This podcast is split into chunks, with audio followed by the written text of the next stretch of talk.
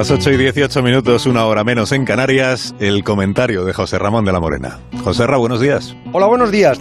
No entusiasmó el reencuentro con la selección anoche después de varios meses de ausencia.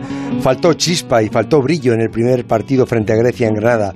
Lo mejor, quizá el golazo de Álvaro Morata y el debut de Pedri y Brian Hill, dos de los chicos más ilusionantes del fútbol español que solo jugaron media hora. De salida, Luis Enrique ofreció una alineación más conservadora de lo previsto.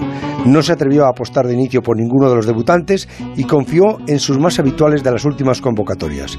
Me gustaron pocas cosas, lo que menos el arbitraje de un italiano que señaló un penalti a Íñigo Martínez que no vimos ninguno y que se empeñó en señalar fuera de banda cuando el balón no había salido por completo, con el agravante de que esta vez no había VAR. Llamó la atención que en el equipo titular tampoco había ningún jugador del Barça y solo uno del Madrid, Ramos, que solamente jugó la primera parte y que se le nota que aún no está.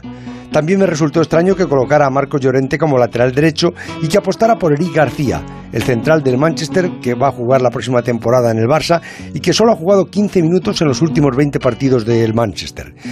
Grecia se mostró como un equipo rocoso y España no supo destruir la empalizada que levantaron los griegos. Fue una selección la griega que en su tosquedad pragmática me recordó a la que terminó siendo campeona de Europa en Portugal en el 2004.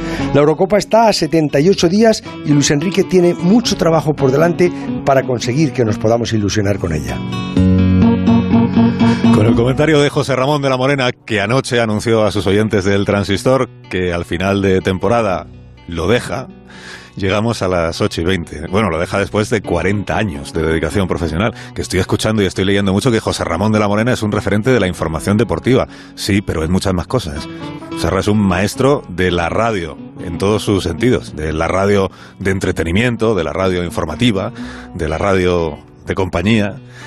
Y bueno, como todavía no se ha ido, si de verdad al final de temporada se marcha José Ramón de la Morena, que yo voy a intentar convencerle de que no lo haga, si de verdad se marcha, ya le despedimos entonces. Ahora se va solo de vacaciones de Semana Santa. Llegamos a las 8 y 20, 7 y 20 en las Islas Canarias. Un abrazo, José Ramón. Ahora seguimos.